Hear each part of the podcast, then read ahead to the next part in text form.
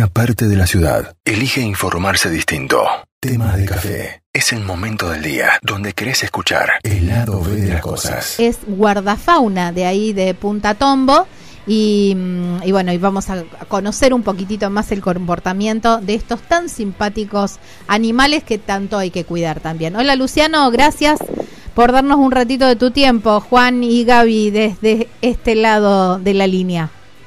Hola, ¿qué tal? Buen día a todos, ¿cómo andan? Bien. ¿Todo bien? Muy bien, muy bien.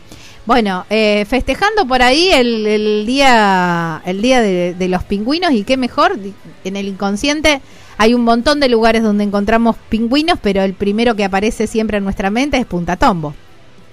Y sí, sí, sí, lógicamente es uno de los más conocidos, de los más fácil de llegar, que ofrece un montón de facilidades para que todos podamos encontrarnos y conocer a, a los pingüinos, ¿no? Hay otros que están un poquito más lejos y son más difíciles de hacerse ver. Por Exactamente. eso la importancia de, de este lugar, ¿no? Eh, Luciano, ¿y mm, cómo, qué cantidad de, de pingüinos tienen más o menos ahí en Punta Tombo? Y la colonia eh, se censó por última vez en el 2016 y más o menos se estiman unas 200.000 parejas reproductivas.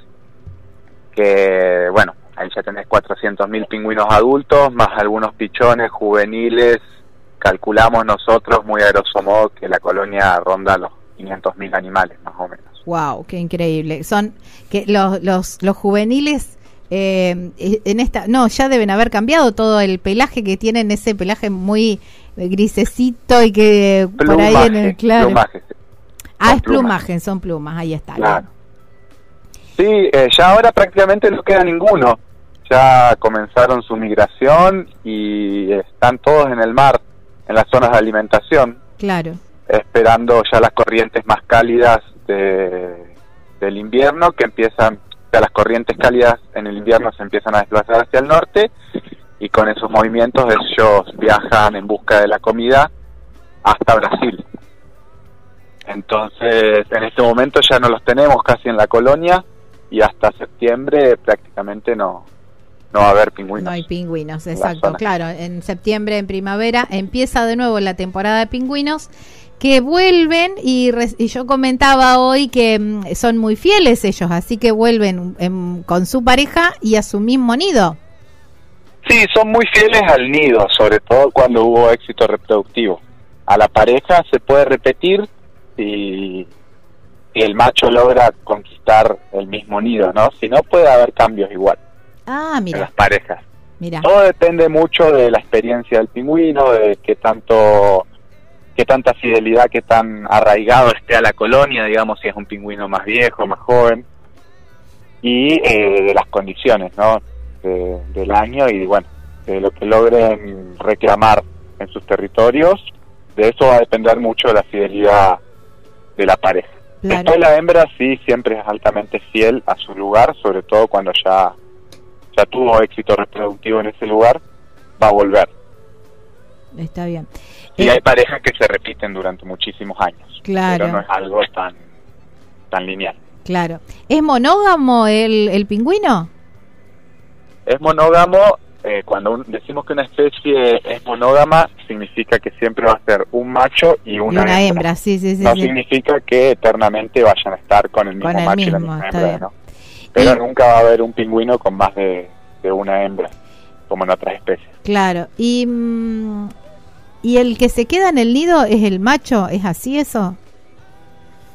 En el caso del pingüino de Magallanes, cada especie de pingüino tiene un comportamiento Ah, diferente. ver, ¿no? La contame. gente se confunde mucho porque, qué sé yo, ven una película como decirte Happy Feet, donde hablan del pingüino emperador, entonces ya todo el mundo se queda con un imaginario del Claro. comportamiento del pingüino en relación a lo que nos muestra la tele, pero cada especie tiene, tiene un comportamiento muy distinto Ajá. muy distinto.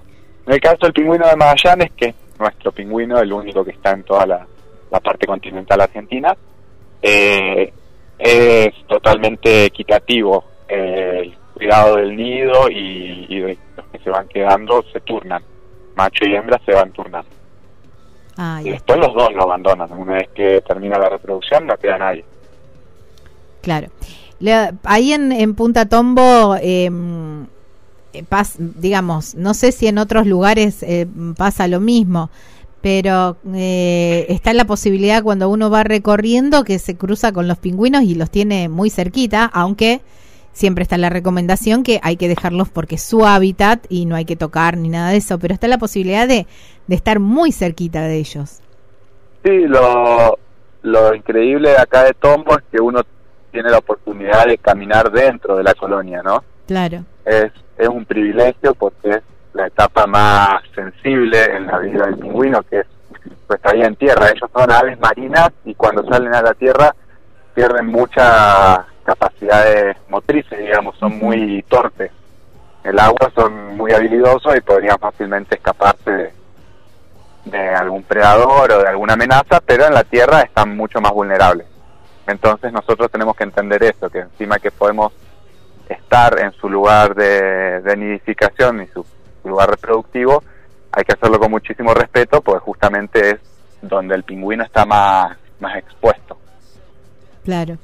¿Y, cómo es eh, la, la, relación entre los visitantes y el, los pingüinos? Ya vos decías, los pingüinos vuelven cada año y, y ya es como que seguramente se deben haber acostumbrado también al, a que en Punta Tombo también se convive, digamos, o, se encuentran humanos muy cerquita.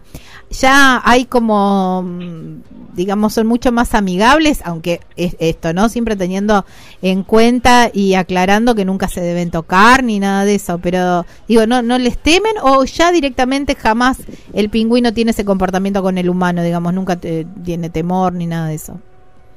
Y la, eh, tenés de todo. Tenés pingüinos que nidifican a la orilla del sendero, que año a año se van a encontrar siempre con la gente pasando al lado de, su nido. Entonces esos pingüinos sí tienen un acostumbramiento eh, al turista e incluso hay un montón de estudios en cómo nosotros impactamos en, el desarrollo de la vida del pingüino, ¿no? Porque es un poco invasivo el hecho de que haya todo el tiempo constantemente gente pasando por al lado.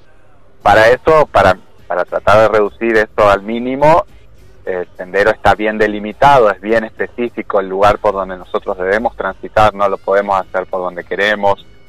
Eh, hay pasarelas elevadas que justamente están puestas con la intención de que no vayamos al nivel de los pingüinos, que vayamos encima de ellos y, podamos permitir que el flujo de pingüinos dentro de la colonia sea óptimo. Eh, y después, bueno, siempre se apela al respeto de la gente porque hay zonas donde donde eso todavía no se logró, no hay pasarelas en el 100% del sendero, entonces sí, hay que ir al nivel del pingüino y los pingüinos tienen un, una tolerancia ya a la gente que no, no se asustan ni, ni, se, ni se molestan, digamos, están ahí haciendo su vida. Eh, Pero no significa que eso eh, le sea gratis al pingüino tampoco, ¿no? Pero de todas maneras son muy pocos los nidos que hay al costado del sendero en relación al tamaño de la colonia. ¿Qué decía, ¿Por qué decís eh, no, no le es gratis al pingüino? ¿En qué, de, qué manera impactamos negativamente?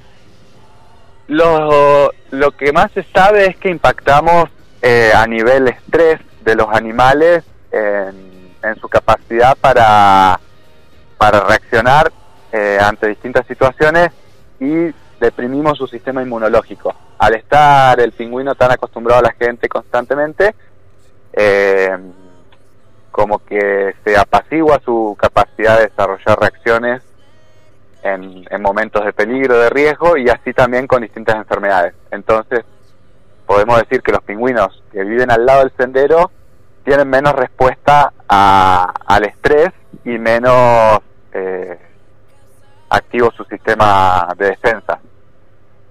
Eso es a grosso modo lo que se ha logrado con saber con, con estudios no científicos. Claro.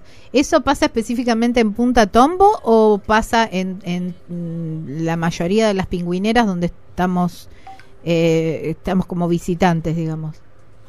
Eso pasa en, en todos lados. Yo creo que es algo que pasa en cualquier tipo de animal que, que se adapta a compartir un hábitat con nosotros, digamos.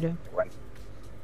Pero eh, cuando ya es un turismo de, o sea, cuando pasa cierta cantidad de gente, los estudios se hicieron en Punta Tombo específicamente, ¿no?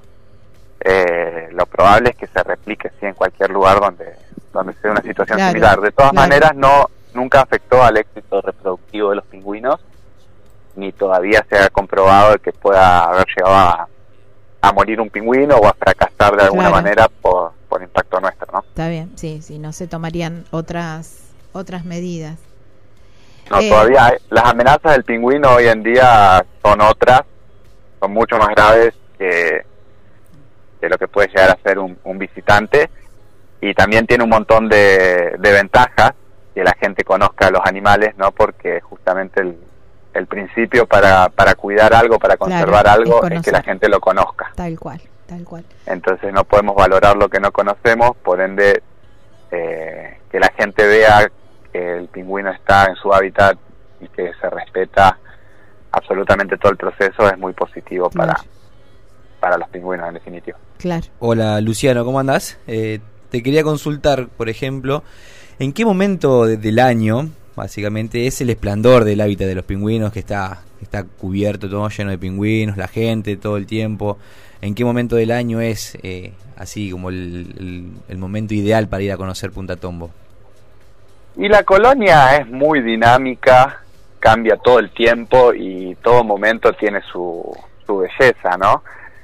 Eh, a partir de que empiezan a llegar a principios de septiembre, todo lo que es el primer mes de formación de, la colonia es muy interesante porque los pingüinos tienen muchísima actividad, están haciendo los nidos, formando parejas, cortejando, entonces se los ve muy, muy activos. Después de la puesta de huevos eh, baja la actividad, pero bueno, igual es lindo porque uno los ve adentro de sus cuevas incubando los huevos, tienen un comportamiento más tranquilo, pero, pero siguen activos. Después en enero, ya que los pichones están más grandecitos, eh, más activos y empiezan a salir de los nidos, es muy bonito también. Siempre Ahí- el que va, el que va tiene ganas de, de ver otro momento, viste, de la colonia, pero, pero siempre es lindo. Es, eh, en esa fecha es hermoso porque aparte se ve como los papás le dan de comer a, al- a los pichones y todo eso y es muy lindo. Sí, sí. Después en lo que es el boom de gente y lo más movido siempre es octubre. Siempre es el mes de octubre eh, porque se combina mucho con, lo que es la visita a ballenas. ¿no? Claro, con ballenas, por eso eh, es así. Es Bueno, el combo. Claro, tal cual. Eh, agradecerte, Luciano, y, mm, y por todo lo que hacen ustedes también ahí, ¿eh? porque si esa colonia eh, está en su esplendor es porque también el, el trabajo del guardafauna es eh, esto de, de cuidar, de investigar y también el de educar al- a los visitantes para que esto siga así y podamos impactar lo menos posible.